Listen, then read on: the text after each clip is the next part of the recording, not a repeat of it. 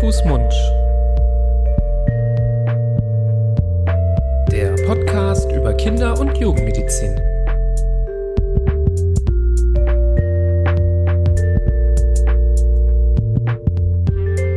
So, ihr Lieben, herzlich willkommen zu einer neuen Folge von Hand, Fuß, Mund. Hallo Florian.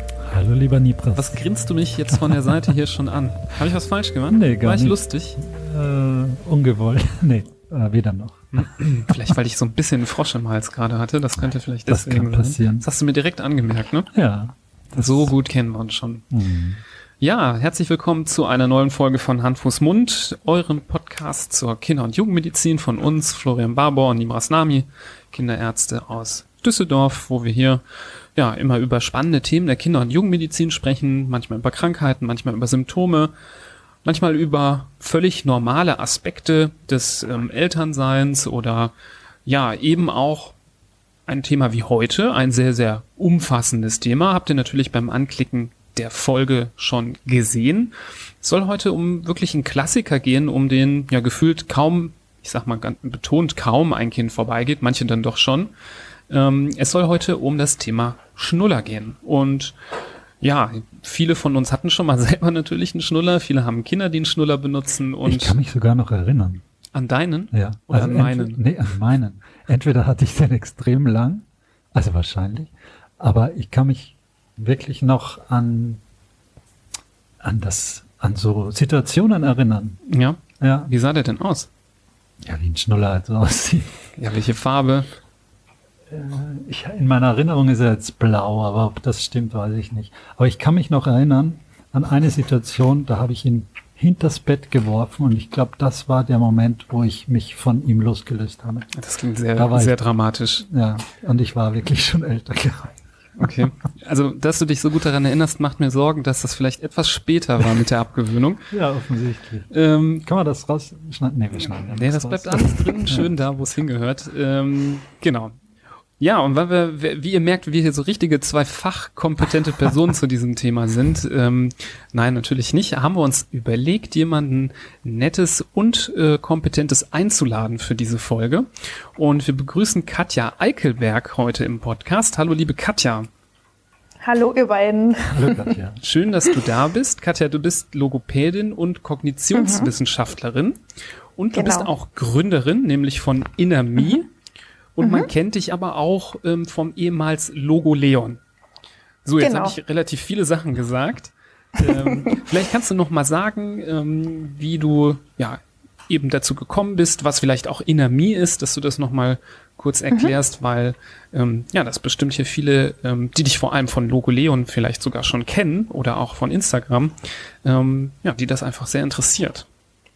Ja, total gerne. Also Inner Me ist ganz neu und frisch. Ähm, es ist einfach ein neuer Anstrich, ein neuer Name, weil äh, mit Logo Leon das ein bisschen zu eng war, uns von der von der ähm, ja, Vision her und ich ja noch mal ab Sommer dran gearbeitet habe, aber da kann ich gleich mehr dazu sagen. Also ähm, ich bin ursprünglich Logopädin, ich bin 30 Jahre alt, wohne in Freiburg und habe noch Kognitionswissenschaften studiert an der Uni, ist dann mehr Richtung Informatik orientiert und bin aber wieder zurückgekommen zu dem schönen Thema ähm, auch Arbeiten mit Kindern und ähm, habe dann 2019 direkt aus der Uni raus ähm, Logo Leon gegründet und da haben wir angefangen mit einer Spiele-App für Kinder. Aber nicht für logopädische Kinder, sondern ich wollte von Anfang an, dass wir mehr aufklären, dass das Wissen, was ich mitgebracht habe aus dem fachlichen Bereich, die Eltern auch haben. Also ich habe ja auch das ständig im Freundeskreis, in der Familie. Hey Katja, wie ist es eigentlich mit zum Beispiel dem Schnuller? Und dann kriegt man dauernd Fragen und ähm, das sind so, sag ich mal, Basisinformationen, die finde ich einfach alle haben sollten. Also spätestens, wenn sie Eltern sind. Und ähm, ja, mit der Vision gehe ich jetzt raus und Inner Me, das innere Ich quasi, steht für mich dafür, dass Kinder und Eltern ein sehr gutes Körpergefühl äh, haben und entwickeln, ähm, damit sie ihren, also ihren Körper kennenlernen, lieben lernen und vor allem nachhaltig dann auch noch als Erwachsene sich darum kümmern können. Also nicht nur jetzt im Hier und Jetzt, okay, was mache ich, sondern auch grundsätzlich, wie geht's mir eigentlich, welche, welche Strategien gibt es, ähm, Schnuller ist ja eine Strategie für Kinder, die wir Erwachsenen ja Kindern dann in dem Sinne eigentlich beibringen. Und ja, das ist ähm, ein sehr großes und spannendes Feld. Und da haben wir jetzt mit dem Themenwelt Mund angefangen und deswegen auch für Eltern die Informationen Schnuller aufbereitet. Also wir haben Produkte für Kiddies und wir haben auch Produkte für Eltern, weil Kinder und Eltern für mich gehört einfach zusammen.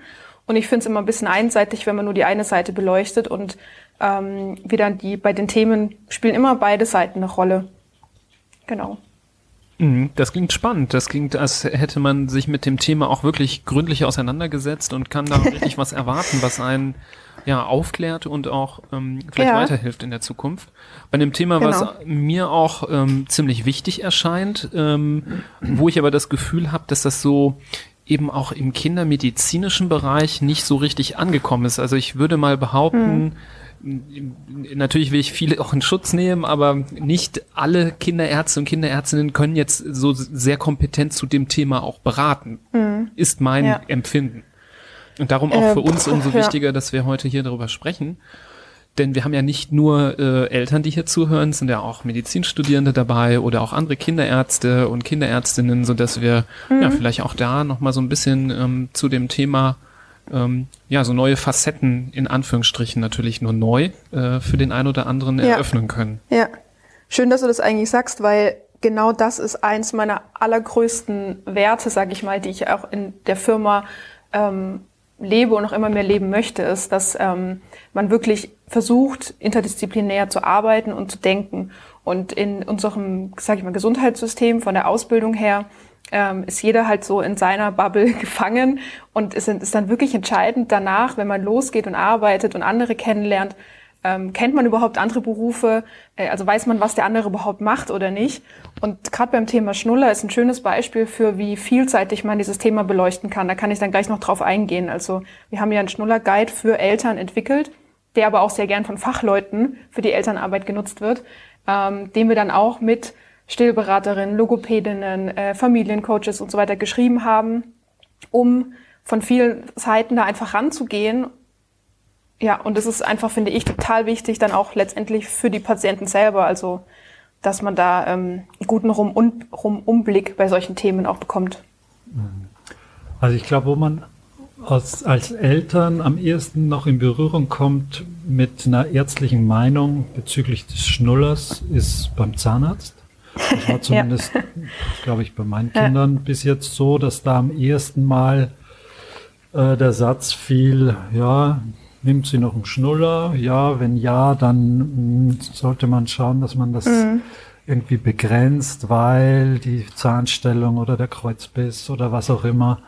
Ja. Das ist aber in meiner Erfahrung war das, glaube ich, das, äh, das Einzige. Mhm. Ansonsten ist ja sowohl von Elternseite als auch von Arztseite, das, da geht es uns ja. ja dann auch nicht anders, ist man eigentlich von Anfang an froh, wenn man das Kind beruhigt kriegt. Und wenn das mit dem ja. Schnuller funktioniert, ja. sei es jetzt bei einer Ultraschalluntersuchung, sei es beim ja. Zubettbringen, sei es wann auch immer, wenn das klappt und man das Gefühl hat, das Kind äh, nuckelt dann zufrieden an seinem Schnuller und kriegt seine Glückshormone von mir aus noch ausgeschüttet, mhm. aber vor allem kriegt man als Elternteil auch irgendwie die Beruhigungspille dann, weil man sich denkt, okay, äh, er oder sie ist, ist jetzt mal zufrieden und, und macht er dann den Eindruck, als würde es dem Kind gut gehen, wenn es da feste dran mhm. zieht und ja. Ähm, ja, so ist ja auch so ein Stück weit. Mhm, so ja. eine kritische Auseinandersetzung gibt's, glaube ich, ganz spärlich nur, oder? Mhm. Also dazu kann ich auch sagen, ein großes Problem oder eine Schwierigkeit, die ich auch mit Inermie tatsächlich angehen möchte und auch werde, ist, ähm, warum das Interdisziplinäre so wichtig ist, ist, dass wenn man zum Beispiel die Leute, die sich jetzt als Beispiel mit diesem ähm, Kieferentwicklung, Schlucken, Sprechen und so weiter, wie wir Logopäden, äh, wenn man uns quasi die ersten drei, vier Jahre ausklammert, weil man sagt, nee, aus Prinzip überweise ich nicht vorher, weil für mich hat ein Kind nichts in der Logopädie zu suchen als Beispiel, dann ist es halt einfach schwierig, weil dann das Wissen, was wir haben, lernen andere nicht im Detail. Das, was Ergotherapeuten können, kann ich nicht. Das, was Physiotherapeuten können, kann ich auch nicht so gut im Detail. Bei Medizin schon sowieso auch nicht. Das heißt, da ist es schon so, dass man die Informationen, äh, dieses Wissen ist mal da, sage ich, aber irgendwie am falschen Ende. Und wenn zum Beispiel Eltern nur in Anführungsstrichen, ja, reicht ja auch meistens, aber wenn jetzt zum Beispiel nur Hebammen und Kinderärzte, Ärztinnen gefragt werden, dann müssen die beiden Berufe ja eigentlich, vertraut man darin, dass die alles wissen. Das ist aber nicht möglich, deswegen gibt es ja die einzelnen Teildisziplinen. Die werden aber halt oft gar nicht gefragt oder man hat gar nicht Kontakt. Also ähm, das ist so das Thema. Und da kommen wir zu einem spannenden Thema. Dann muss man erstmal verstehen, was ist denn was liegt denn bei diesem Thema ganz unten an der Basis? Und wie du jetzt gerade gesagt hast mit dem Beruhigen, kann ich direkt die, die Brücke schlagen. Das Grundthema beim Schnuller ist ja die Regulierung. Also, dass sich Kinder erst lernen müssen, selbst zu regulieren. Wir unterstützen, das nennt man dann Co-Regulierung. Und die Frage ist, was für Regulierungsstrategien gibt es? Das, glaube ich, mit das Natürlichste, was man machen kann, ist ein Kind auf den Arm zu nehmen und ähm, ja durch die Körpernähe, die Wärme da zu sein dem Kind die Sicherheit zu geben. Das ist so, glaube ich, das, wo man sagt, ja, ist ja klar. Aber es ist manchmal gar nicht mehr so klar ähm, im Alltag. Und es ist tatsächlich so, wo wir auch nochmal aufgelistet haben, was sind denn Regulierungsstrategien? Wie können sich Kinder regulieren? Ja, da kennt man das weiße Rauschen und das Singen. Und es sind manchmal auch Kleinigkeiten, die man ja individuell rausfinden muss. Ah, okay, so funktioniert äh, oder darauf reagiert das kleine Menschlein und man lernt sich ja erst kennen in der Zeit. Und dem Ganzen muss man halt auch ein bisschen Zeit geben, sich kennenzulernen. Ähm, ein Schnuller ist eine super Lösung, aber es ist halt, wir sagen, also ich würde immer sagen, es sollte niemals die erste Lösung sein, weil dieses auf den Arm nehmen und zum Beispiel brummen, summen, singen, wie auch immer, ähm, das gibt Kindern einfach eine ganz natürliche Sicherheit. Ein Schnuller ist letztendlich ein Gegenstand, ein Hilfsmittel. So wie wir Teller haben beim Essen oder so. Das klingt jetzt ein bisschen blöd, aber ne, das ist ein Hilfsmittel. Mhm. Das erinnert mich an den Föhn. Florian, ja. du hast ja. vom Föhn erzählt. Genau. Dass der so hilfreich ist. Ähm, ja, das ähm, kann ich auf jeden Fall verstehen, vor allem wenn du sagst, dass es ähm, ja vielleicht vom Vorteil ist, erstmal zu versuchen, eben nicht einen Gegenstand ähm, in den Mittelpunkt zu schieben, der dann ja vielleicht sehr in den Fokus gerät, wo eine Bindung zu ja so einem Stück Plastik äh, aufgebaut wird. Ähm, aber manchmal sind es eben Gegenstände im Leben, zu denen man doch auch eine gewisse ja. Äh, Bindung hat. Ne? Das kann auch mal mhm. das Spielzeug sein oder das Kuscheltier, glaube ich. Und ich glaube, gerade in so in einem gewissen jungen Alter kann eben der Schnuller da in der genau derselben Riege sein. Also der Verlust des Schnullers kann wahrscheinlich genauso schlimm sein wie der Verlust des Teddybärs zum Beispiel für das Fall. Kind emotional. Ja, ja ähm, genau. Ähm, ich habe auch einige Patientinnen und Patienten gehabt, die ein ganzes Arsenal an verschiedenen Schnullern äh, hatte, wo man das Gefühl ja, das so. Äh, hatte, ja. ähm, für verschiedene Anlässe äh, gibt es verschiedene Schnuller, der Krisenschnuller, der Entspannungsschnuller, der ähm, der, der gute Nachtschnuller ja. so gefühlt. Ja. Und da war es auch wichtig, dass die alle dann in greifbarer Nähe sind. Mhm. Ähm, das war dann schon fast irgendwann so ein bisschen, äh, ja, ich will nicht sagen creepy, aber dass ich dachte, ähm, ja, schon äh, erstaunlich, dass so ein kleines Kind da jetzt so eine enge Verbindung zu diesen äh, Teilen hat. Aber gerade wenn man davon spricht, ähm, dass eben zum Beispiel beim Stillen ja auch ein starkes Bindungsgefühl für das Kind ja auch äh, befriedigt ja. wird, ähm, dann kann man auch verstehen, dass so ein, ja zumindest dieser Nuckelmechanismus ähm, Teile davon auch so ersetzen und übernehmen kann. Und ja, ähm, ja. ja so ein bisschen äh, das Gehirn austricksen können, dass da ähm, ja dann doch diese Nähe da ist und einen auch beruhigen. Also dieser Zusammenhang, mhm. Der muss ja dann schon irgendwie existieren. Also es gibt ja zwei Arten von Saugen. Also das eine Saugen ist ja saugen, als ähm, ist ja auch am Anfang ein Reflex bei Säuglingen, dass sie dann saugen, um eben äh, Milch zu trinken, ne? also die Brust zu entleeren, ähm, um sich zu stillen und dann das Saugen eben als Beruhigung. Ähm, das sind einfach die zwei verschiedenen Formen und ähm, anders ist natürlich, wenn jetzt Kinder Flaschenkinder sind, weil normalerweise, also was heißt normalerweise, so von der Natur aus äh, gedacht, mit der Brust ist es so, dass die Kinder dann ähm, sich stillen, um satt zu werden, aber auch um sich zu beruhigen. Und das findet eigentlich gleichzeitig statt. Und immer wieder kommt ein ganz bisschen Muttermilch raus und das kann dann auch eben über Stunden hinweg gehen. Bei einer Flasche ist es halt ja so, die ziehen dran und dann ist die Flasche nachher leer. Ähm, und dann, hm, brauche ich das Saugen oder die einen Kinder brauchen mehr, die anderen weniger das Saugen zur Beruhigung. Und dann würde man tatsächlich nämlich auch sagen, okay, wenn das Kind ähm, quasi dieses Saugen braucht als Strategie, dann würde man halt den Schnuller auch empfehlen bei Flaschenkindern, weil halt das andere Saugen fehlt. Also ist auf jeden Fall besser, als einfach dann fünf Flaschen zu geben. Ja. Dann tritt das ein, was äh, bei uns auch zu Hause gerade los ist, nämlich, also ich, bei, wenn das Kind an der Brust trinkt, dann, wie du sagst, äh, trinkt und trinkt und trinkt und irgendwann kommt eben dieses Beruhigungssaugen oder das Nuckeln und dann ähm, kommt die, setzt die Beruhigung ein. An der Flasche ist es bei, bei meinem Sohn zumindest im Moment so, der trinkt und trinkt und trinkt und dann geht die Flasche leer oder sie, mhm. sie kippt ein bisschen zur Seite, so dass er Luft zieht, was zur, was mich total nervös macht, wenn, wenn ich nur mehr dieses mhm, nur mehr mhm. dieses Luftziehen höre, weil ich mir denke, er pumpt sich jetzt seinen Magen mit Luft voll. Ihm mhm. gefällt es, glaube ich, auch nicht. Ähm, also das ist ja gerade das, das Ende des äh, Trinkvorgangs ist ja dann ein Riesenunterschied, so wie du auch gerade gesagt hast. Und führt zumindest auf elterlicher Seite, zumindest bei mir, eher zur Beunruhigung als zur Beruhigung. Ja. Aber, also was ich mir beim Schnuller so womit ich das eigentlich assoziiere, ist eine Sucht, ehrlich gesagt. Mhm. Ich weiß nicht, ob da die gleichen äh, Vorgänge im Hirn stattfinden, wie wenn man eine Sucht befriedigt. Aber es ist ja in den, wenn man jetzt mal die Kinder beiseite nimmt, die gar keinen Schnuller wollen, dann kenne ich eigentlich hauptsächlich nur diesen Vorgang, dass man dem Kind den Schnuller anbietet, der Schnuller wird akzeptiert und dann gibt es eine ganze Weile mal eigentlich fast nur noch den Schnuller, oder es wird immer mehr. Äh, mhm. Der Bedarf am Schnuller wird immer mehr, bis man sich dann von elterlicher Seite wiederum nach ein paar Jahren dazu entschließt, zu sagen, ja, jetzt müssen wir ihm aber oder ihr den Schnuller abgewöhnen. Und dann, jetzt kriegst du ihn hier nicht mehr und jetzt nur noch beim Autofahren und dann nur noch beim Einschlafen. Aber mhm.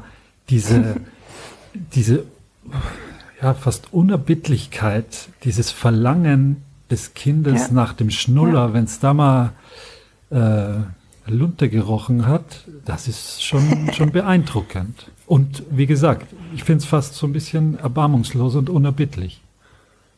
Ja, ähm, ich würde tatsächlich vielleicht, also ich habe gerade im Kopf gehabt, das vielleicht ein Schnuller, ein Schnuller so ein Synonym zu geben nach Sicherheit. Also wenn ich sagen würde, Kinder haben ein starkes, oder wir alle Menschen, alle, haben ein starkes Grundbedürfnis nach Sicherheit. Hat man spätestens jetzt in der Pandemiezeit gemerkt, wenn auf einmal alles anders ist, die ganzen klassischen Strategien, die man sonst hat, wie, keine Ahnung, ins Fitness gehen oder sonst was, ja, äh, wenn andere Menschen treffen, dass das nicht mehr geht, dann ist man da doch mal schnell äh, aus der Bahn geworfen. Und das ist bei Kindern ja tagtäglich so. Die lernen ja ständig was, verändert sich was, die haben Schübe, die lernen was Neues. Beikost ist ein, äh, ein riesen... Ähm, Thema, wo einfach ganz viele ähm, Eindrücke auf einen einprasseln, die erstmal verarbeitet werden müssen. Und wie ich gesagt habe, es ist halt die Frage, wie wir uns alles selber ja auch regulieren. So und äh, wie gehe ich mit Stress um? Wie gehe ich mit pff, ja Sachen um, die ich nicht geplant habe? Ähm, das, das sind Strategien, die wir dann als Kinder bestenfalls halt lernen oder auch weniger lernen. Und wenn ich jetzt halt lerne, okay, ähm, als ja auch ein Beispiel, ich, hab, äh, ich bin traurig und ich krieg dann ein Stück Kuchen, dann lerne ich für mich, okay, das äh, Zucker macht glücklich, also wenn ich traurig bin, bin ich zum Beispiel Frustesser. So, das ist, also ich kann es jetzt nicht sagen, ob es dann eine Sucht in dem Sinne ist, aber Kinder haben und wir alle Menschen haben ein starkes Bedürfnis, die Sachen zu verarbeiten und eine Sicherheit zu bekommen. Und wenn ich einem Kind ähm, das anbiete als mögliche Strategie, dann gewöhnt sich das Kind dran und äh, dann wird es einen Teufel tun, das ist ja nicht blöd, den Schnuller freiwillig abzugeben. Mhm. so, blöd gesagt, beste Beispiel Thema Abgewöhnung. Oder warum das dann auch so wichtig ist, ist ja auch bei uns mit den Handys so. Also ich sage immer, wenn, wenn mir, man mir jetzt sagt, okay, Katja, pass auf, ähm, in zwei Wochen nehme ich das Handy ab und zwar für immer. Ja, nie wieder Internet als Beispiel. Dann würde ich hohl drehen. und letztendlich ist es halt, weil das für mich meine Strategie ist, es ist mein Lebensinhalt und wenn es mir nicht gut geht, kann ich ans Handy gehen und ne, das Handy hat ja da auch, also man hat ja festgestellt, dass da im Hirn ähnliche genau. Aktivitäten stattfinden, mhm. wie wenn ich jetzt ähm, ja Drogen, mit Freunden ja. rede oder so. Ja. ja. Und es wird ja, das wird bei Kindern halt auch so passieren. Deswegen ist es umso wichtiger, dass wir hier über das Thema einfach mehr sprechen, weil man weil man dann den Schnuller irgendwann wegnehmen wird, automatisch, also man wird ihn irgendwann wegnehmen müssen auch, also eigentlich müssen nicht, aber man will ihn irgendwann wegnehmen, ähm, ist es dann halt viel, viel schwieriger für Kinder. Und es liegt ja an uns in der Verantwortung als Erwachsene zu sagen, okay, wie gehen wir damit um? Also wie führe ich ihn vielleicht ein? Ich bin auch nicht, äh, also ich sage weder pro noch contra, sondern es gibt halt Möglichkeiten und man muss erstmal einen bewussten Blick dafür bekommen, wie verwende ich ihn. Also wenn das Kind eben so ein Verlangen hat und sagt, da und da und da will ich einen Schnuller haben und man hat dann 20 verschiedene Schnuller, das ist die Entscheidung der Eltern, erstmal das anzubieten. Und das ist eine enorme Verantwortung und die kann man aber auch letztendlich nicht absprechen, weil die hat man als Eltern. Und blöd ist halt, wenn man keine Informationen hat und sich dann schlecht fühlt. Und das sollte halt nicht passieren. Sondern ich denke mir, okay, ihr bekommt Informationen von uns und dann dürft ihr für euch entscheiden. Und wenn ihr sagt, immer beim Autofahren, beim Kinderwagen, beim Einschlafen gibt's einen Schnuller und sonst nicht, dann ist es zwar immer noch ja eine erhöhte Zeit am Tag, aber es ist ein bewussterer Umgang damit. Und die mhm. Kinder, die merken das auch, dass es dann etwas, dass es da gewisse Regeln gibt, so. Und das heißt jetzt nicht, dass man da gewaltvoll oder so ne, vorgehen soll oder ein Kind einfach das wegnehmen soll. Das meine ich nicht, sondern von mhm. vornherein, bestenfalls schon in der Schwangerschaft, sich überlegen, okay, brauche ich überhaupt erstmal einen? Warum brauche ich den? Gibt er mir Sicherheit? Das sind wir wieder bei dem Thema, eigentlich betrifft es oft die Eltern. Also der wird ja nicht eingeführt, weil das Kind danach verlangt, sondern weil es den Erwachsenen Sicherheit gibt in Momenten. Ja, also auf jeden Fall kann man sich sehr gut vorstellen, dass umso äh, häufiger man ihn einsetzt, umso schwieriger mhm. es wahrscheinlich ist, wieder davon wegzukommen und ja. ähm, umso ja, selektiver man ihn benutzt, umso ähm, ja, ist es besonderer auch für das Kind ähm, und irgendwann wird es vielleicht dann einfach nur zum Alltag, so wie mit uns mit den Handys, dass wir immer wissen, das ist immer da und selbst wenn ich nicht drauf gucke, muss es irgendwie in der Hosentasche sein, sonst äh, denke ich, wo, ja. wo ist es? Ja, genau. Ähm, aber vielleicht fangen wir jetzt erstmal nochmal an. Du hast ja auch gesagt, so dieses bewusste Einführen. Ähm, mhm. Was sind denn so Sachen beim Einführen, auf die man vielleicht achten könnte? Und was mich auch noch interessieren würde, gibt es denn auch grundsätzlich gute Schnuller und mhm. schlechte Schnuller? Also von der ja, Machart, Material, Ergonomie, ähm, die jetzt vielleicht für die Entwicklung förderlich oder eben nachteilig sind, ähm, sodass man eher dann achten, darauf achten sollte, zu welchem man greift. Mhm. Ähm, also zur, nochmal zur ersten Frage. Ähm, mit der Einführung. Also was ich tatsächlich erlebe, und es ist auch einfach, es ist halt wie es ist, ja, ich sage einfach nur, was ich so mitbekomme, ist, dass man äh, in der Schwangerschaft ja schon bombardiert wird ohne Ende mit sämtlichem Zeug, was man zu kaufen haben sollte. So. Und Schnuller ist tatsächlich auch ein mh, mm, sage ich mal, etwas, was im Marketing wir ständig sehen, in Werbung für Babys, in Flyer, wie auch immer. Das heißt, wir kennen das so, dass, dass viele halt von vornherein sagen, auch in der Schwangerschaft schon, ja, Erstausstattung, ja, da klar, haben wir einen Schnuller, haben halt Babys, so, ne? Oder habe ich halt, weil es gibt mir dann halt Sicherheit.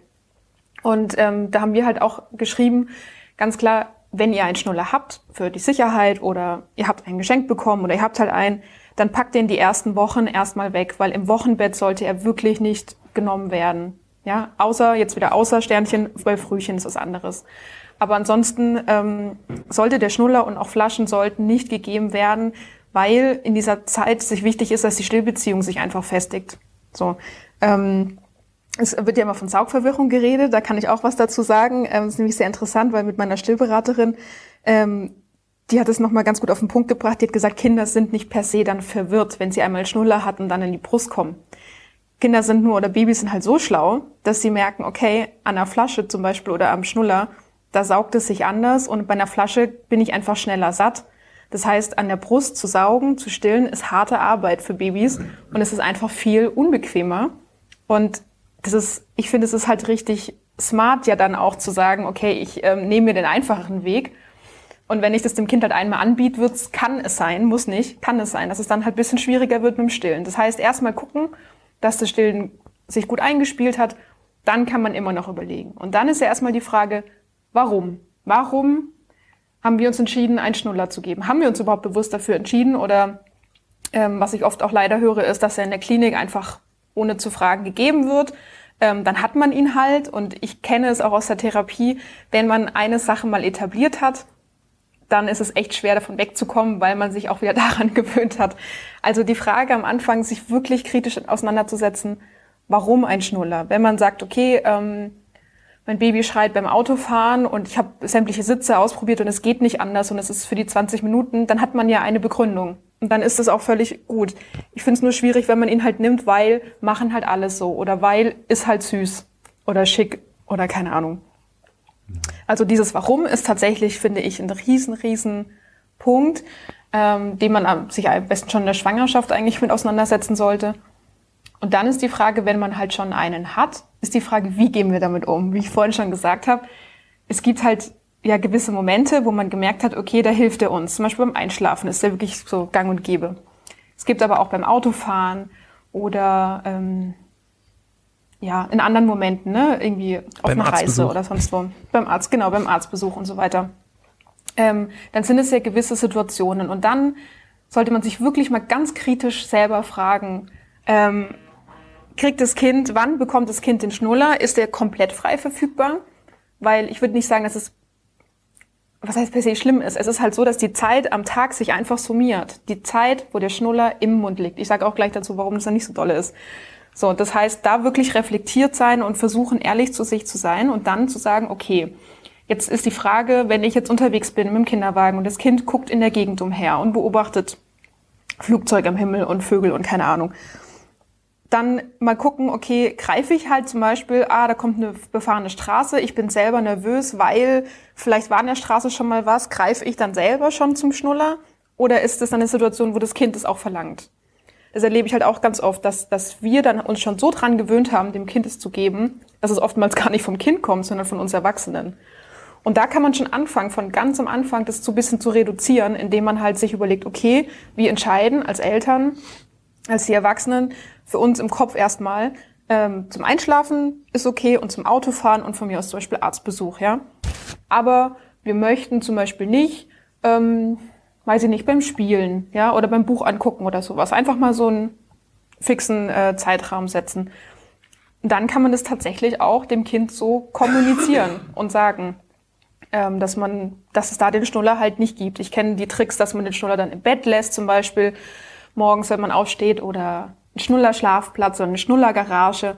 Ähm, ja, da kann man auch möglichst kreativ werden. Aber das ist dann sind halt so Spielregeln, wie dass wir ja auch dem Kind nicht irgendwie fünf Kilo Zucker am Tag geben. Da haben wir ja auch eine Begründung für uns im Kopf. Und vielleicht nochmal zu den, zu den, äh, zu der zweiten Frage, die ich hatte, mit den Zu der Form. Zu der Form, genau. Also ob Oder halt äh, zu den Kriterien, genau. genau, Also grundsätzlich, ich glaube, der, der heißeste Tipp und auch der ähm, bei uns auf Instagram auf dem Kanal der meist geklickteste, gelikedeste Post ist der, äh, der Beitrag über die Schnullergröße, ähm, dass man nicht die Schnullergröße ändern muss. Also nimmt immer die aller, aller, aller kleinste. Ähm, man muss die Größe nicht wechseln. Weil Ein im Spruch, schlimmsten ich, Fall Ja. ist der Schnuller dem Kind zu klein und der, äh, das Kind hat nichts mehr davon, oder? Man muss es ja nicht ähm, also so. klar, es soll jetzt nicht die die Saugmechanik und die Beißmechanik und so schädigen, aber alles, Ja. was darüber hinausgeht, ist wäre ja eigentlich ein äh, Verbessern eines ähm, einer Gewohnheit, die man ja eh einschränken will, oder? äh, du meinst, wenn der Schnuller mitwächst, wäre es besser für die Gewohnheit? Ge- Ist ja, genau, ist ja komfortabler, wenn das, wenn er sich immer, immer Ach so. besser und immer weiter, immer besser anfühlt, sagen wir so. Ach so, ja. Wobei, ähm, ehrlich gesagt, ist mal blöd gesagt, ich habe eine Spider-App, also ich sehe bei meinem Handy nichts mehr, ich benutze das Handy trotzdem. Also ich glaube, wenn man etwas möchte, möchte man es trotzdem.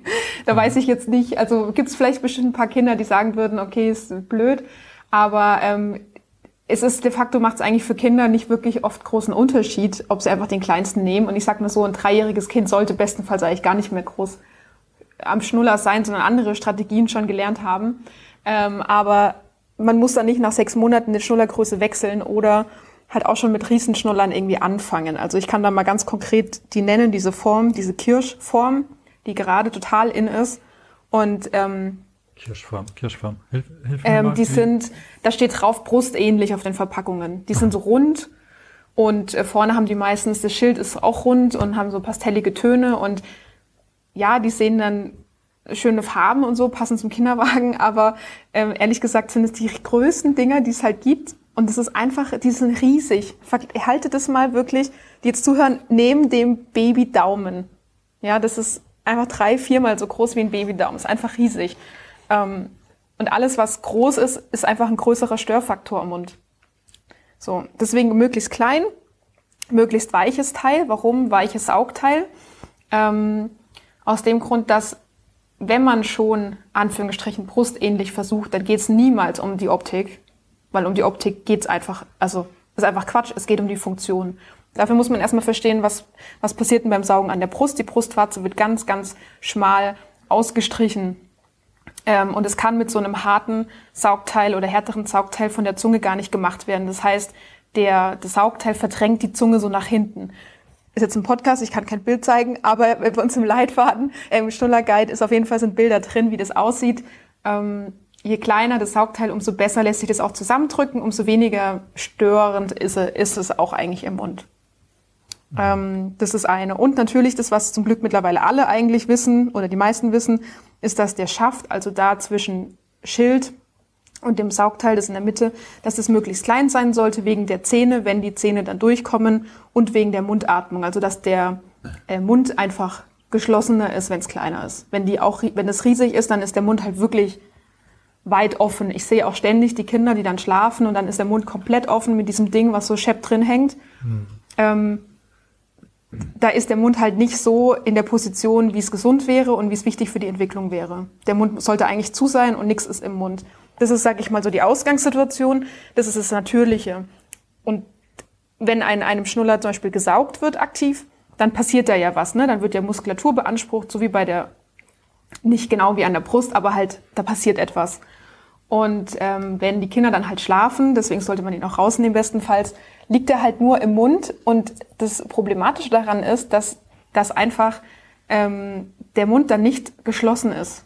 Und der Mundschluss ist das A und das O für die ganze Kiefer-, Kopf-, Gesichtsentwicklung, Atmung. Ja, das kann ich nicht oft genug betonen. Es ist so, so wichtig. Und deswegen sollte alles, was quasi im Mund irgendwie ist, möglichst klein und weich sein. Damit es möglichst wenig die Zunge einfach stört bei dem, was sie eigentlich machen sollte am hm. Gaumen liegen. ja, wenn man das entwicklungstechnisch äh, beleuchtet, da muss man ja sagen, diese ganze Anatomie der, der Kieferknochen hat sich ja verändert, seit wir nicht mehr äh, ausschließliche Nasenatmer sind, sondern hm. einfach der heutige Industriemensch äh, hauptsächlich ja. durch den Mund atmet. Ja. Da verformt ja. sich ja im Laufe der Jahrzehnte, Jahrhunderte ähm, verformt sich richtig gehend die, die Kieferknochen. Ja, total. Die Nase. Super, dass ihr das wisst. ja. Die Nase rückt, glaube ich, immer weiter in den, im wahrsten Sinne des Wortes, in den Hintergrund. Ähm, ja, und das ist kleiner, eigentlich ja. ein Prozess, der ganz, ganz schlecht ist für die, fürs, für den ganzen Organismus. Ja, also Genau, ich weiß nicht, ob ich jetzt, ob das zu weit aus äh, äh rausgeht. Ich könnte noch mal eine Folge allein über Mundatmung machen, aber Fakt ist, Mundatmung ist einfach total wichtig. Nicht nur, dass man der Nase sonst eigentlich ihre Funktionen klaut. Also ich sage immer, es geht eigentlich um die ganzen Funktionen. Ja, deswegen sind wir Therapeuten da halt auch eigentlich so die äh, sehr gute Ansprechpartner, weil wir ja ständig mit Funktionen arbeiten und drauf gucken. Ähm, und die Nase hat Funktionen und der Mund hat Funktionen und wenn durch den Mund geatmet wird und eigentlich sollte das die Nase machen, dann hat die Nase auch blöd gesagt keine Aufgaben mehr. Dann schwillt, schwillt es zu, dann schwellen die Nasenmuscheln zu, die Nasennebenhöhlen, dann gibt es Entzündungen, dann wird HNO-mäßig eher eingegriffen, als dass man eigentlich feststellt, oh, okay, wir sollten vielleicht der Nase wieder diese Funktion geben. Mhm. Ja? Ähm, genau, und, und das ist halt durch den Schnuller, ist einfach die Wahrscheinlichkeit da, dass das halt sich einschleichen kann, weil Mundatmung ist schlichtweg eine Gewohnheit auch am Anfang, weil es einfacher und bequemer auch ein Stück weit ist dann, wenn man es macht. Also wenn ich jetzt joggen gehe, dann atme ich auch durch den Mund und sollte ich eigentlich durch die Nase atmen, ist halt viel, viel anstrengender. Und Kinder machen das ja nicht bewusst, sondern diese Zeit geht halt flöten, wo der Schnuller drinnen ist, äh, wo eigentlich der Mund zu sein sollte. Das will ich damit sagen. Es ist immer so ein ähm, Aufwiegen, wie viel Zeit habe ich mit Sachen, die jetzt nicht anders gehen. Ähm, also ja, als Beispiel äh, Fernseh schauen und eine Serie angucken, da ist ja nichts dagegen. ähm, wenn das Kind trotzdem genügend Bewegung bekommt, wie es sein sollte. Es darf, sollte halt kein Ersatz werden oder Überhand nehmen. Deswegen ist diese Zeit auch so wichtig, das klein zu halten. Und ich verstehe auch, wenn Leute sagen, ja, jetzt sind wir schon dabei und man hat sich schon dran gewöhnt und wie soll denn das funktionieren? Das kann ich mir gar nicht vorstellen. Ich kann es nachvollziehen. Ich glaube, es liegt daran, dass man selber keine Vorstellungen hat an Möglichkeiten, kein Werkzeug an der Hand hat. Okay, was kann ich jetzt machen? Und deswegen ist es wichtig, das mitzugeben, einfach Anregungen und zu sagen, setz dich doch mal hin und schreib dir selber auf, warum habt ihr damals einen Schnuller gegeben? Wann, also ne, wie so ein Tagebuch führen, zu reflektieren, dann ist man da schon mal ein gutes Stück weiter und hat dann nachher einen anderen Blick und wird auch eigentlich selbstsicherer in dem Umgang damit. Das wäre jetzt so meine Empfehlung auf jeden Fall. Mhm. Jetzt hast du gerade schon die Form äh, beschrieben von dem Knubbelchen und von dem Schaft. Ähm, beim Material, ich meine, ich glaube, mhm. viele, viele Eltern und sicherlich auch ganz viele Eltern, die diesen Podcast hören, überlegen ja den ganzen Tag, wie sie möglichst was Gutes tun können für ihr Kind. Sei es die Ernährung, sei es die Umwelt, nur, nur ja keine Schadstoffe, mhm. die Flasche, die soll nicht aus Kunststoff sein und im Essen soll das nicht sein. Ja. Und dann steckt da äh, 20 Stunden am Tag so ein Gummiteil im Mund von meinem Kind. Das ist ja mhm. auch, auch wenn es heutzutage wahrscheinlich, was weiß ich, was für Schadstoffe da nicht mehr drin sind, äh, so richtig gesund kann das ja auch nicht sein, oder? Was man da rauslutscht. Also wir haben dazu nichts geschrieben und auch nichts wirklich gefunden, ähm, dass es irgendwie große Unterschiede macht, ehrlich gesagt. Ähm, ich, deswegen sagen wir auch, die, ähm, das Material ist eigentlich relativ irrelevant. Selbst, eigentlich ist sogar die Form nicht so wichtig wie die Benutzung, wie ich damit umgehe. Ähm, aber wenn man darauf achten möchte, ist halt die Devise klein. Es gibt auch Sauger mit, also Schnuller mit einem weichen Silikonsaugteil ich weiß halt persönlich, also ich persönlich zum Beispiel mag Naturkautschuk, weil es ist halt weich und für mich im Mund fühlt sich besser an. Ich bin tatsächlich so jemand, ich kaufe dann auch Schnuller und das kann ich nur Eltern auch empfehlen. Kauft mal verschiedene Schnuller und probiert die selber aus im Mund und guckt mal, wie fühlt sich's für euch an. Also ich bin immer da wieder überrascht, wo ich, ich denke, oh, der ist doch weich. Angst vor einem Rückfall. oh, dann das kommst du mir danach. Machen wir kontrolliert. Ich, ich biete dir das an. Ich nehme das dann du nimmst wieder, weg. wieder weg. Ich mache dann genau. auf jeden Fall nur mit so einer Leine dran, die man wieder ziehen kann. Also es hat beides Vor- und Nachteile. Ich finde es ein bisschen schade, ähm, dass mittlerweile in Drogerieläden oder in Läden halt diese Naturkautschukschnuller halt irgendwie aussterben. Also man hat quasi auch da wieder nicht mehr die Wahl so richtig. Stattdessen gibt's immer noch mehr verschiedene Marken und Versprechungen auf den Verpackungen. Aber ähm, das ist das Einzige, wo wir sagen, es ist eigentlich relativ wurscht, nimmt das, was für euch passt. Klar, das, wenn das Kind eine Latexallergie hat, dann geht es nicht, aber es haben jetzt nicht so viele. Und ähm, dann, ansonsten ist es eine Frage, was man immer machen sollte, ist drauf gucken, sind da Risse drin? Ne? Wurde da irgendwie drauf rumgebissen? Ist das irgendwie kaputt gegangen oder nicht? Das sollte natürlich nicht passieren. Und ähm, ja, Silikon ist da halt einfach, schätze ich mal, viel günstiger in der Herstellung. Das sind jetzt nur Hypothesen. Also de facto haben wir nichts gefunden, wo wir sagen, fachlich können wir das eine oder das andere empfehlen. Ähm, genau. Hm. Aber vielleicht also jetzt mal zu den konkreten Nachteilen. Das würde mich jetzt auch mhm. nochmal sehr interessieren. Ähm, was bedeutet es denn, wenn wir jetzt zum Beispiel, ähm, ein Kind kriegt völlig unkontrolliert den Schnuller, es wird auch gar nicht irgendwie angestrebt, den abzuschaffen. Ähm, also wir kennen das ja als äh, Kinder- und Jugendmediziner Kinder, die äh, gefühlt schon äh, zur Schule gehen und äh, den ganzen Tag weiterhin mit dem Schnuller rumlaufen.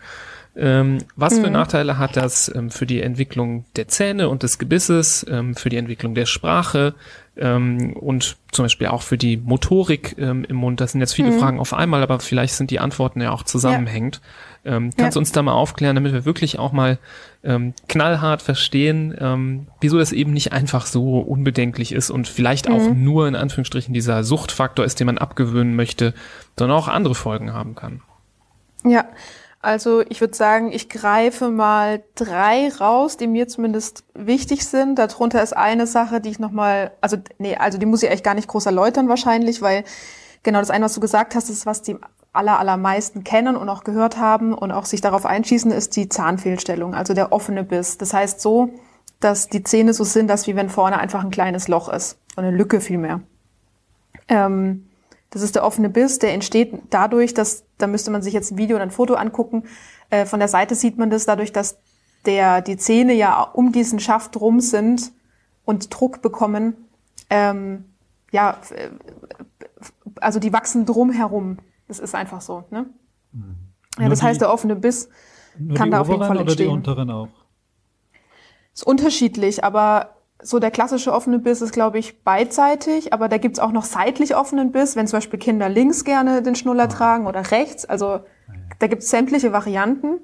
Ähm, ich kann vielleicht noch kurz erklären, auch ein bisschen aus logopädischer Sicht, warum ist der offene Biss halt nicht so gut, unabhängig davon, dass es ein Fehlbiss ist, also die Zähne vorne gar nicht mehr richtig abbeißen können. Ist auch noch das Problem, dass beim Schlucken normalerweise der Mund zu ist und die Zunge das Essen nach hinten drückt oder in Speichel. Ähm, und das heißt, wir brauchen so einen Unterdruck im Mund. Und beim offenen Biss passiert es, dass die Zunge dann nach vorne geht und quasi dieses Loch stopft. Das klingt jetzt ein bisschen hart, aber ihr wisst, was ich meine. Die geht nach vorne und man sieht dann auch teilweise bei den Kindern, wie die Zunge auch nicht nur im Schlucken, sondern generell ganz oft vorne liegt. In dieser Lücke, sag ich mal. Ja. Und was haben wir dann? Wir haben halt diese Vorwärtsbewegung der Zunge. Und dann kann man sich vorstellen, wenn dann das Kind anfängt zu sprechen, wie sich das ungefähr anhört. Dann sind wir wieder bei Sprachauffällig oder Sprechauffälligkeiten. Also die Zunge hat einfach dann wieder eine andere Bewegung, ähm, weil die was ausgleichen muss. Immer wenn was anders wächst, als es sein sollte, muss woanders ausgeglichen werden. Ja, das ist eigentlich die Geschichte mit den Zähnen, aber ich sage immer, die Zähne sind nachher euer kleinstes, nicht Problem, aber das kleinste Ding. Das ist halt das, was man sieht und wahrnimmt. Und dann gibt's aber auch noch ganz andere spannende Sachen, die man sonst, an die man eigentlich gar nicht denkt beim Schnuller. Da ist mein größtes Ding, warum ich da auch aufklären oder aufkläre immer, ist die Mundwahrnehmung. Also am Anfang nehmen die Kinder ja alles in den Mund. Das ist dann die orale Exploration und es ist total wichtig, ähm, um alles kennenzulernen und irgendwann übernehmen es dann auch die Hände. Und diese Phase, dass der Mund alles erkundet, hat den Vorteil, dass einfach der Mund eine sehr gute Wahrnehmung bekommt, die wir dann brauchen für hochkomplexe Sachen wie dem Sprechen, wie dem Essen, also dem Schlucken das sind super, super feine, komplexe Sachen. Das ist feinmotorisch. Ähm, dafür braucht der Mund einfach auch das Training. Wenn das Kind jetzt zum Beispiel, ja, zum Beispiel man geht vormittags einkaufen, dann im Auto, im Supermarkt, auf der Rückfahrt, dann schläft das Kind, sehr eingeschlafen und der Schnuller ist die ganze Zeit drin, dann sind mal schnell zwei, drei Stunden rum. Und dann beim Spielen noch, und beim Spielen ist das beste Beispiel, wenn da der Schnuller drin ist, dann kann nichts anderes mehr in den Mund genommen werden. Das heißt, diese orale Exploration kommt halt dann, wenn es dumm läuft, einfach zu kurz. Und die Kinder, der Mund ist einfach nicht so geschult und nicht bereit für das, was dann von ihm erwartet wird. Also die Kinder reden dann ganz oft ein bisschen verwaschener. Ähm, Im Schlucken geht die Zunge tendenziell nach vorne. Ich sehe das teilweise schon bei drei, vierjährigen, ob die dann ganz, ganz viel den Schnuller hatten oder man hört es manchmal auch. Was aber einfach ganz normal ist, weil die Zunge gar nicht oder der Mund gar nicht die Erfahrung sonst gemacht hat. Und das ist tatsächlich ein Punkt, den man halt nie vergessen sollte. In der Zeit, wo der Schnuller drin ist, kann etwas anderes, was eigentlich gemacht werden sollte, nicht genutzt werden. Und ich finde, das sollte eigentlich schon der größte Ansporn sein, spätestens beim Buch anschauen oder beim Spielen oder auch einfach so im Kinderwagen, während das Kind vielleicht auf einem äh, Beißring rumkauen würde oder sowas, den Schnuller nicht zu geben, sondern eben was anderes anzubieten. Was ja, das ist so, sag ich mal, was eine, ich weiß nicht, ob ihr das schon mal so wahrgenommen habt oder Erfahrung mit dem Thema habt. Ja, ähm, Erfahrung äh, gibt natürlich bei vier Kindern, wobei ich sagen mhm. muss, zwei Kinder haben die negative Seite des Schnullers ähm, ausgelebt, nämlich sie hatten einen Schnuller und die anderen zwei hatten auch die negative Seite des Schnullers ausgelebt. Die hatten nämlich keinen Schnuller. Und beides hat natürlich mhm. seine mhm. äh, Vor- und Nachteile. Man hat so ein bisschen den Eindruck, dass wenn ein Kind den Schnuller nimmt, dann sind die ersten äh, zwei, drei Jahre ein bisschen einfacher und dann wird's hart zum mhm. Abgewöhnen und umgekehrt, wenn es keinen Schnuller nimmt, dann sind die ersten zwei, drei Jahre vielleicht ein bisschen härter, aber mhm. man muss ja. es dafür nicht abgewöhnen. Vielleicht ja. ist es auch bezeichnend bei uns in der Familie, dass die, dass Nummer drei und Nummer vier keinen Schnuller hatten. Die mhm. hatten keinen, weil sie keinen wollten. Die hätten einen mhm. haben können, aber sie hatten ja. einfach überhaupt keinen Bock drauf. Super, dass ihr es respektiert habt, sage ich an dieser Stelle. Das ist auch ganz wichtig. Kinder da respektieren, wenn die es mhm. nicht möchten. Ja. Mhm. Aber vielleicht war das auch weiß nicht, was jetzt die Sicherheit angeht, vielleicht ist man auch beim, ich sage jetzt nicht, dass jedes Erst- und Zweitgeborene einen Schnuller braucht, das natürlich nicht, aber vielleicht ist die, die Notwendigkeit äh, mhm. dann beim dritten oder vierten Kind auch so ein ja. bisschen, bisschen anders, weil es da bezüglich der Sicherheit und Geborgenheit ein bisschen anders ja. aussieht. Aber das ist jetzt ja, ganz, bestimmt. ganz. Ähm, ja. muss man natürlich von mehreren Seiten beleuchten. Was, was glaube ich ganz häufig ein Grund ist für einen Schnuller, ist auch dieses mh, hm, Abstellen des Dauernuckelns an der Brust. Also als Entlastung mhm. für die stillende Mutter, wenn, ja. wenn das Kind trinkt und dann, nee, es hört nicht auf und nee, die Brust ist schon leer und die andere habe ich auch schon gegeben und nee, das Kind nuckelt immer noch und die halbe Nacht hängt es am Busen.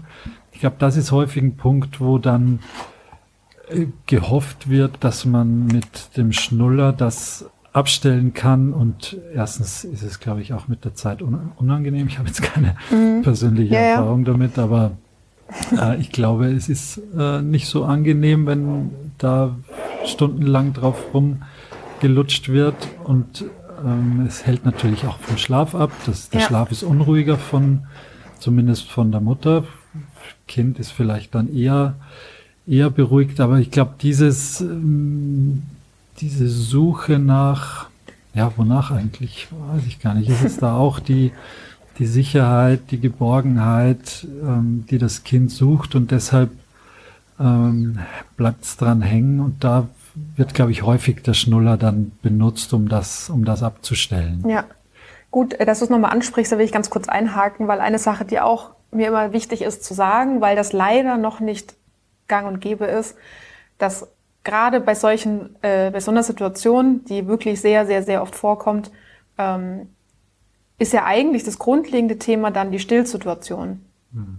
Und auch da wieder immer zu überlegen, okay, um welches Thema geht's hier eigentlich gerade? Ja, ähm, wo kommt, sag ich mal, das her, dass es so ist, wie es ist oder irgendwas anderes ist und so.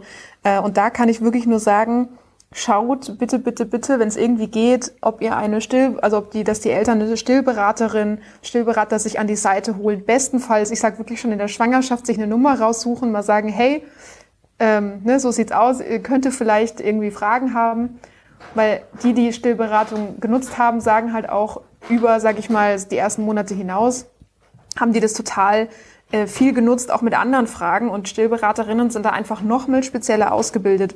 Also die, die am sage ich mal, äh, weitesten ausgebildet sind mit medizinischem Background, sind die IBCLC-Stillberaterinnen. Ähm, da findet man auch auf der ähm, Internet, also haben wir auch eine Broschüre drin, ähm, findet man halt dann im Umkreis welche. Es gibt aber auch ganz viele ehrenamtliche Stillberaterinnen, die einen, ja, auch vielleicht dieses, blöd gesagt, mitdenken, was kann ich verändern. Das sind nachher Kleinigkeiten, auf die man vielleicht gar nicht kommt, dass vielleicht die Stillsituation besser wird. Also der Schnuller kann auch da eine Lösung sein, aber er wird halt oft als erste Lösung genommen, weil keine anderen Möglichkeiten gekannt werden. Deswegen war mir das nochmal wichtig zu betonen, ähm, dass Stillberatung wirklich genutzt wird und auch empfohlen wird und wichtig ist, weil das nochmal ein ganz spezieller eigener Bereich ist. Wir Logopäden haben das nicht ansatzweise gelernt. Hebammen lernen das auch nicht so im Detail wie Stillberaterinnen. Ähm, und spätestens beim Thema Zungenband sind dann sowieso alle da und haben nur noch Fragezeichen im Kopf, weil das wieder ein eigenes Feld ist. Macht ja. das später im Verlauf auch noch Sinn oder ist das auch noch äh, erfolgsversprechend, wenn man jetzt nicht direkt nach der Geburt eine Stillberatung hat, sondern mhm. danach, was weiß ich, vier, fünf, sechs Monaten sich jemanden sucht und sagt, äh, irgendwie läuft das hier aus dem Ruder ja. oder geht in die falsche Richtung? Kommt ja, also kann man dann noch wenn was man beheben? Ja. Also wenn man ein Gefühl hat, irgendwas läuft nicht so, wie ich es erwartet habe oder möchte, oder ich bin, ne, man hat, Eltern haben dieses Bauchgefühl. Es ist meistens so. Die Frage ist nur, lässt man sich ablenken äh, durch irgendwelche anderen Meinungen oder Internetseiten oder sonst was. Da sage ich halt, folgt dem Bauchgefühl und holt euch einfach noch andere Meinungen ein. Ihr könnt auch zwei Stillberaterinnen fragen. Ihr könnt auch nochmal die Hebamme fragen und Kinderärzte und so weiter. Und der Kinderärztin, das ist halt einfach, die Frage ist, ähm, wer guckt da mit drüber und wer hat welche Erfahrung? Und da würde ich mir wünschen, für die, die jetzt zuhören, aus der fachlichen Perspektive ist es wichtig, dass wir halt auch dann wirklich ehrlich zu den Eltern sagen, wir wissen das einfach nicht. Wir wissen es nicht. Ähm, wenn jemand sich mit Zungenband nicht auskennt, zu sagen, ich weiß es nicht. Ich kann Ihnen sagen, wie meine bisherigen Erfahrungen sind, aber ich bin kein Experte dafür. Ich habe keine Fortbildung gemacht. Dann kann man quasi weitergehen und gucken, okay, wer hat denn die Erfahrung? Und da versuche ich ja auch auf unserer Website oder habe ich ja auch einen Expertinnenpool aufgelistet, wo man auch mal ein bisschen schauen kann, was gibt's denn für Fachrichtungen und äh, wer weiß beim Zungenband Bescheid oder beim Stillen, wo kann ich überhaupt jemanden suchen? Genau, aber das würde ich auf jeden Fall sagen, wenn da irgendwas ist und man möchte noch mal Fragen stellen. Ähm, ja, ich sage immer so ganz blödes Beispiel, wenn ich Knieprobleme, äh, nee, wenn ich, äh, keine Ahnung, Bauchweh habe, gehe ich auch nicht zum Orthopäden. Mhm. So rum. Weil ich zum Beispiel für mich weiß, okay, ich habe ein Problem, wen kann ich fragen? Aber gerade in dem Bereich irgendwie, ja, da müssen wir auf jeden Fall noch ein bisschen mehr Aufklärungsarbeit leisten, um dann auch die richtigen Personen zu finden für die Familie. Vielleicht an dieser Stelle, ähm, wir sind ja jetzt erstaunlicherweise schon fast eine Stunde im, im Schnulliversum unterwegs. Und ähm, ja. was, was mir jetzt noch wichtig wäre, jetzt haben hier ganz viele Leute zugehört und vielleicht hat der ein oder andere genau das getan, was du empfohlen hast, ähm, sich mal hinzusetzen, mal aufzuschreiben, was waren die Situationen, wo das losging, wo das angeboten wurde, wann hat es vielleicht mir als Elternteil auch geholfen, ähm, mhm. Vielleicht hat der ein oder andere sich selber nochmal ertappt gefühlt, dass er vielleicht auch selber proaktiv das ja äh, sehr gefördert hat und ja vielleicht auch einen Schrecken ein bisschen bekommen, als du vom vom äh, von den Veränderungen der Zähne erzählt hast oder auch für die Nachteile der ja, Entwicklung, gerade auch was die Sprache angeht. Ähm, wenn man sich jetzt das so zu Herzen nimmt und denkt, ja, ich kann mir das vorstellen, da jetzt wieder ein bisschen von runterzukommen, gibt es ein ähm, ja noch so günstiges Alter oder Zeitfenster, wo man sagen kann, hier kriegt man vielleicht ein bisschen besser die Kurve. Klar, man kann sich gut vorstellen, umso länger äh, es anhält, umso schwieriger könnte es vielleicht werden. Aber gibt mhm. es so eine Zeit, vielleicht sogar äh, vielleicht eine sehr frühe Zeit, mit der man nicht unbedingt rechnet, wo man denkt, ja, jetzt können wir vielleicht ähm, wieder wegkommen. Gibt es auch zum Beispiel ähm, ein Reduzieren, ohne komplett es äh, mhm. ja zu abzuschaffen? Und ähm, was wären denn so, um das zu beenden, die umfangreiche Frage, Strategien, womit man das dann schaffen kann? Ähm, ich kann ja mal äh, euch erzählen, was wir in dem Leitfaden zusammengesucht haben. Und es ist nur ein Mini-Mini-Teil, weil mit Abgewöhnung, äh, das ist ja dann, da geht es ja tatsächlich, also muss man erstmal verstehen, wie ich vorhin mit dem Handy gesagt habe, um einen Trauerprozess, ja. Und jeder Mensch, jedes Kind, jeder geht anders damit um. Die einen, ich habe es erst vor zwei Wochen live erlebt, bei meiner unserem Fotoshooting, das Kind hat tatsächlich auf einmal kam und hat gesagt, so, jetzt schmeiße ich ihn in den Müll, ist in die Küche gegangen und weg war er. Seitdem ist der Schnuller weg. Ähm, also, dass, dass die Kinder sich selber davon trennen von heute auf morgen. Andere brauchen eine Schritt, schrittweise Entwöhnung.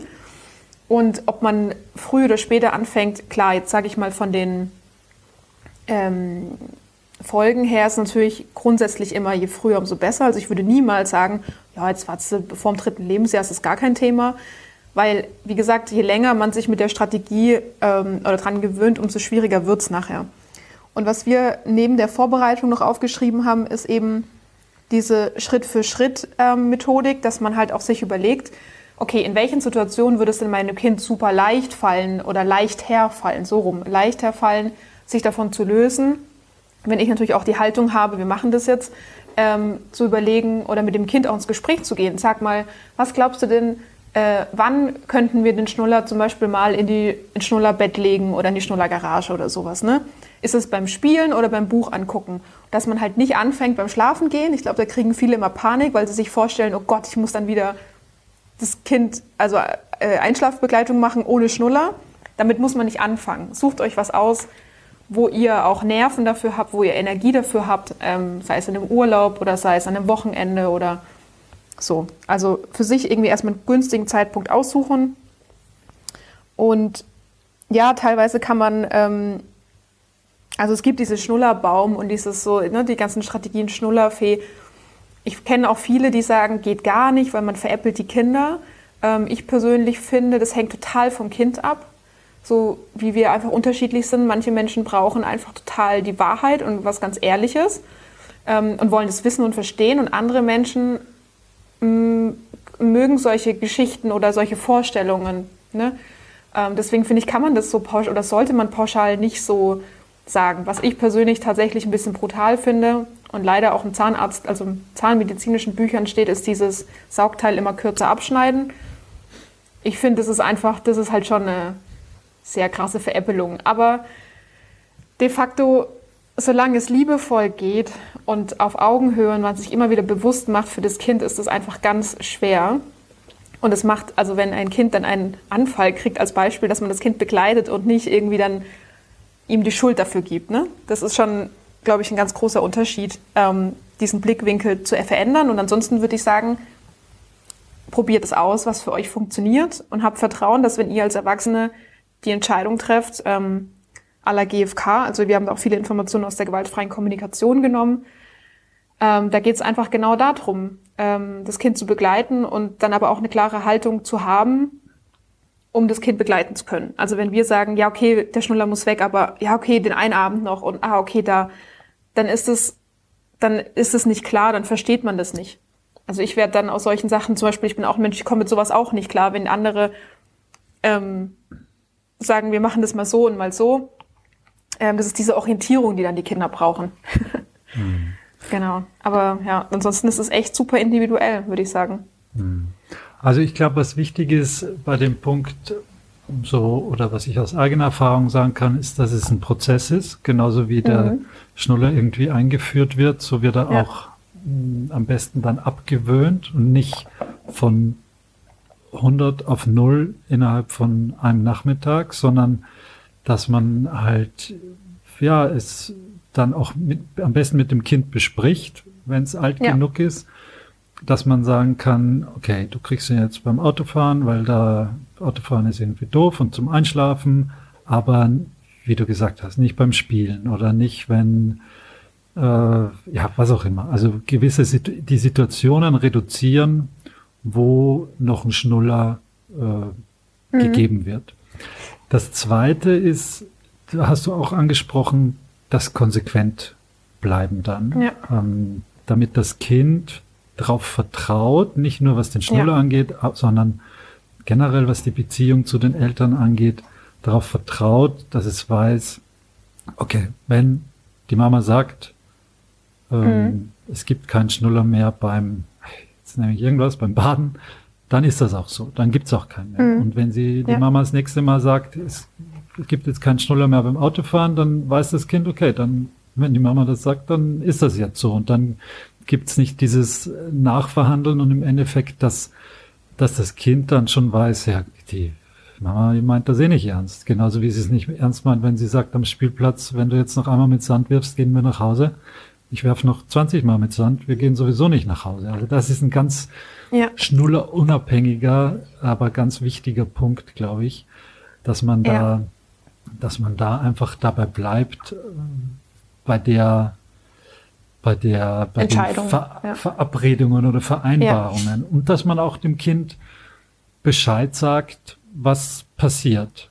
Ich kann da mhm. nur eine äh, nicht ganz so rumreiche Geschichte aus, aus meinem Leben erzählen. Als ich beim, ich weiß gar nicht mehr, ob es das erste oder das zweite Kind war, äh, kam irgendwann der Moment, wo meine Frau Fabienne und ich, wo wir gesagt haben, okay, jetzt ist genug, jetzt müssen wir schauen, dass der Schnuller endgültig wegkommt und haben aber auch mit dem Kind das besprochen und haben im Vorfeld schon mal ein paar Tage vorher gesagt, ja, mit Schnuller und weg und hier und auch mit Schnullerfee. Ich finde das auch keine Veräppelung, weil ich mein zwei-, dreijähriges Kind dem von einer Schnullerfee, da muss man auch sagen, okay, dann kann man nicht vom Weihnachtsmann erzählen, weil es ist auch eine Veräppelung.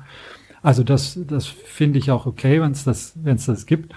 Und dann haben wir festgelegt, okay, morgen, ähm, heute ist der letzte Tag mit Schnuller. Das letzte Mal einschlafen mit Schnuller und haben das auch mit dem Kind besprochen und haben, ähm, hab, ich habe sozusagen das Einverständnis des Kindes abgeholt, dass heute das mhm. letzte Mal ja, Schnuller ist. Super, ja. Äh, es war wirklich vier Uhr nachts, als es mich überkam und ich mir dachte, nee, ich habe den jetzt überrumpelt. Der hat jetzt gar nicht kapiert, dass das jetzt wirklich der letzte Schnullertag war, was mich dazu gebracht hat, den zuvor in den Mülleimer geworfenen Schnuller wieder rauszuholen, einmal abzukochen, weil ich habe zwar vorhin gesagt, man soll konsequent bleiben, aber das war jetzt keine Inkonsequenz, weil, weil ich es nicht ausgehalten habe, sondern weil mir die Situation nicht, ich fand es äh, etwas zu Vom, äh, mhm. überrumpelnd, wie gesagt. Und ja, am nächsten Tag ja. haben wir es dann richtig gemacht und dann war es auch der letzte.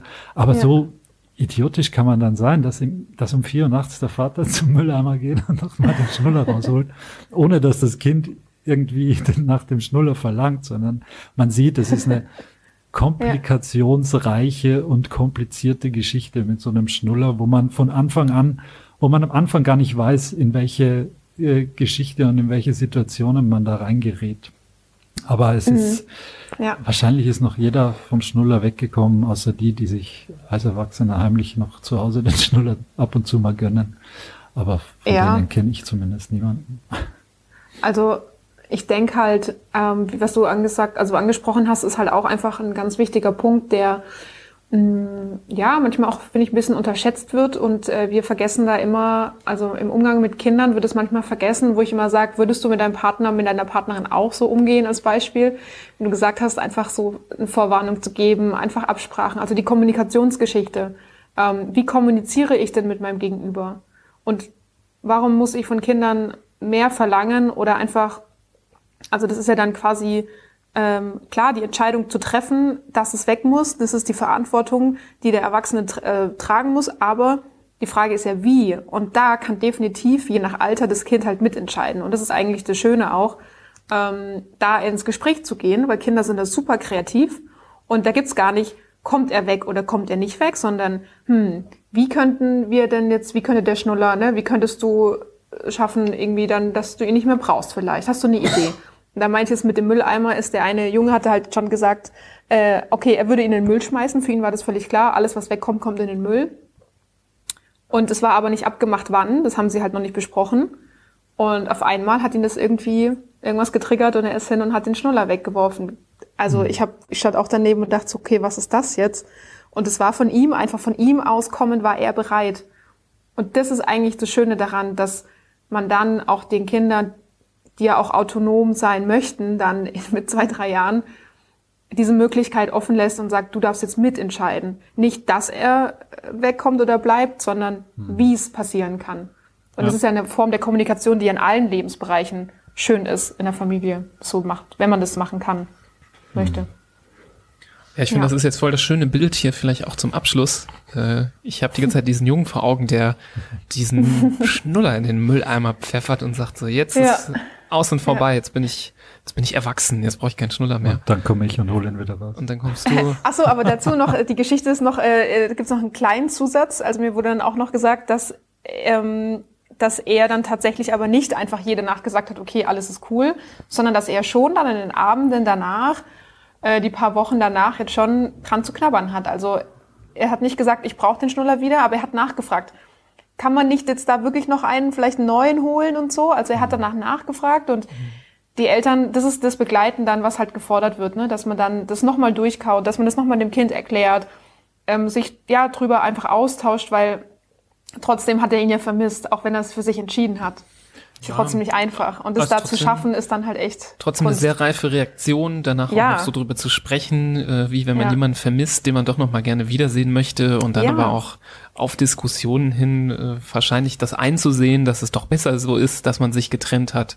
Geht ja schon, geht ja. schon sehr erwachsen. Mhm. Ähm, ja, aber weil er das vorgelebt bekommen hat auch. Also mhm. der ist wirklich klein und es ist da, da sieht man, da wurde was investiert vorher schon in die Art der Kommunikation, ja. dass das Kind auch seine Bef Gefühle zum Beispiel benennen kann und so, ne, das sagen kann, wie es einem geht. Das ist eine Vorarbeit oder die, das müssen Kinder lernen, sollten einfach auch lernen, damit sie sich genau so äußern können auch.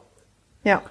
Vielleicht zum Abschluss. Ähm, es gibt sicher jetzt einige Eltern, die hier zuhören, die eine Schnullerentwöhnung vor sich haben, die vielleicht auch gerade überlegen, mhm. ja, wie mache ich das und mhm. äh, soll ich das jetzt machen oder noch ein bisschen warten und äh, das schaffen wir nie.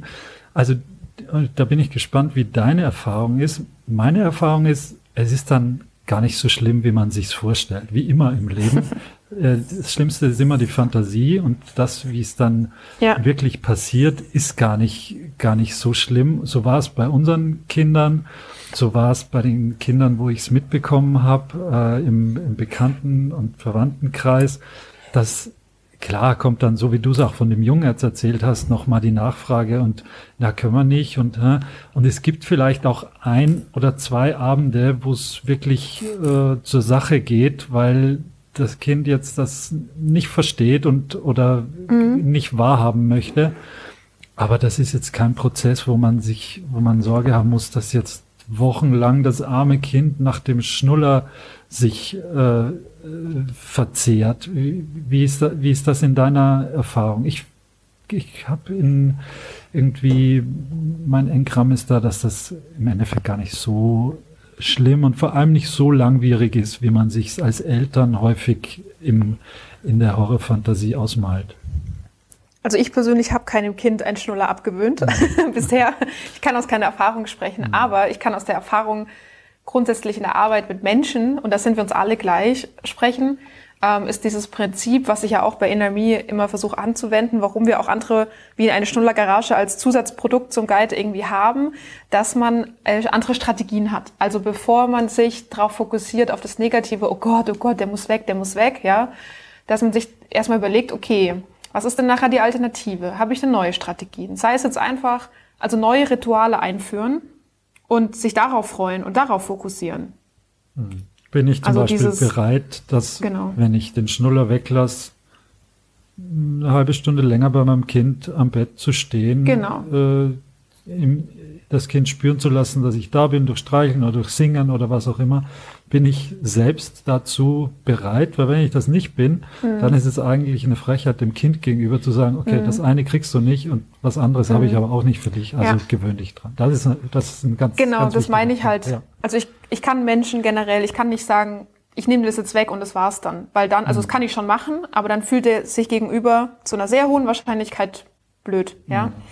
Und auch nicht ernst genommen und ist auch nicht, ist ja nicht respektvoll eigentlich auch. Und äh, deswegen über, also würde ich mir vorher überlegen, was können wir denn als neue Rituale einführen? Wie könnte das aussehen? Oder was kann ich ausbauen, was das Kind schon sehr gerne mag?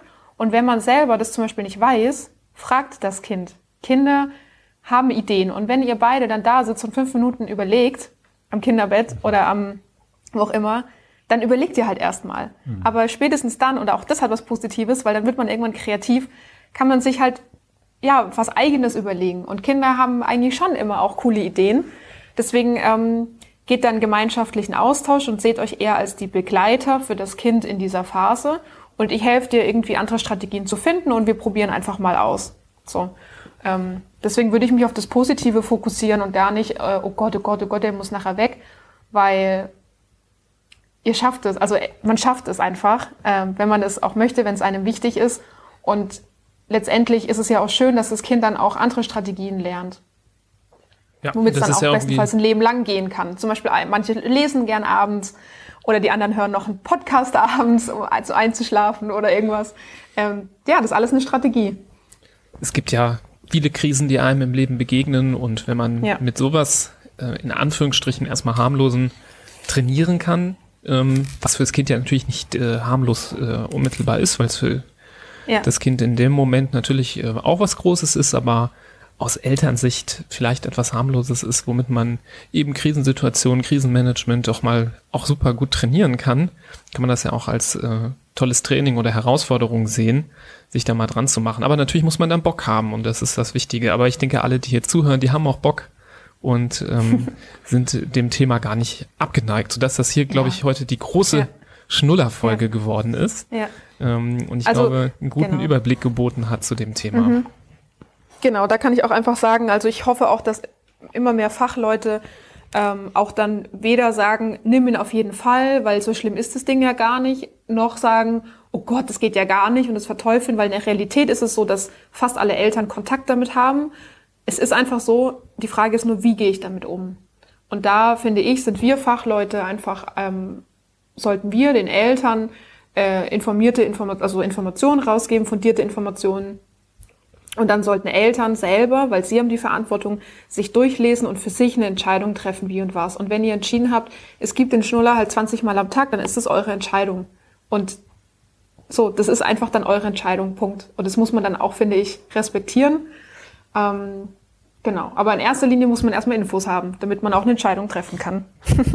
Ja, und eine gute Grundlage kann zum Beispiel diese Folge bilden, ähm, die wir jetzt, äh, ja, wo wir langsam zum Abschluss kommen müssen.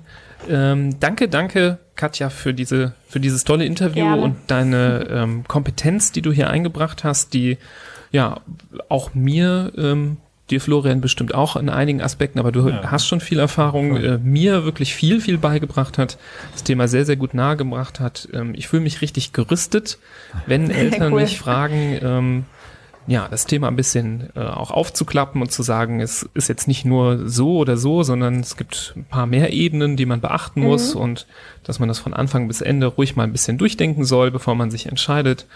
Ja, und dass es verschiedene Möglichkeiten sich äh, ähm, gibt, sich äh, dazu zu bilden. Vielleicht sagst du noch mal ganz kurz zum Abschluss ähm, noch mal, was so die Möglichkeiten sind, deine Arbeit zu finden und wo Eltern sich hinwenden können, ähm, wenn sie da mehr zu erfahren können. Und dann können wir das auch noch mal ähm, auch in den Shownotes verlinken. Total gerne. Also ähm, alle Informationen äh, findet ihr grundsätzlich auf unserer Website inner-mi.de. Ähm, da findet ihr auch den Schnuller-Guide, die Schnuller-Garage und auch Produkte für kleinere Kinder, für ja, äh, Kindergartenkinder und so weiter. Über andere Themen, das bauen wir auch noch schön aus weiter. Ähm, und so ganz im Detail für Fachwissen äh, könnt ihr gern bei uns auf Instagram vorbeigucken. Da führe ich tagtäglich, äh, nehme ich euch mit, nicht nur behind the scenes in einem Startup, sondern auch vor allem äh, fachlich bereite ich da einiges auf, auch wieder mit anderen Kollegen. Also jetzt haben wir zum Beispiel auch gerade Beikost-Thema gehabt ähm, und andere Themen, die ja interessant für Eltern sein können und sind. Ähm, deswegen Instagram ist so ähm, eigentlich der Kanal für fachliche Sachen. Auf unserer Website findet ihr dann auch den Guide, den gibt es ja auch online runterzuladen aufs Handy. Und dann könnt ihr einfach mal durchgucken. Super, vielen Dank für die Infos. Wir werden das in den Shownotes verlinken. Also ihr musstet jetzt nicht äh, mitschreiben, einfach runterscrollen in die Shownotes.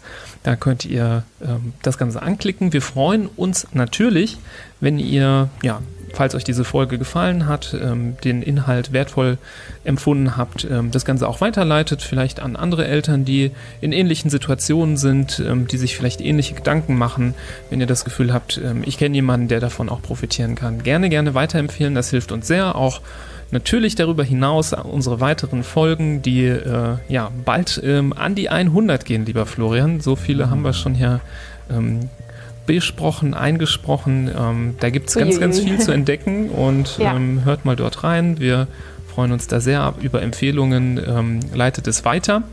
Ihr könnt uns auch kontaktieren, wenn es äh, ja, Kritik gibt oder irgendwelche Themenvorschläge. Einfach eine Mail schreiben an info.handfußmund.de.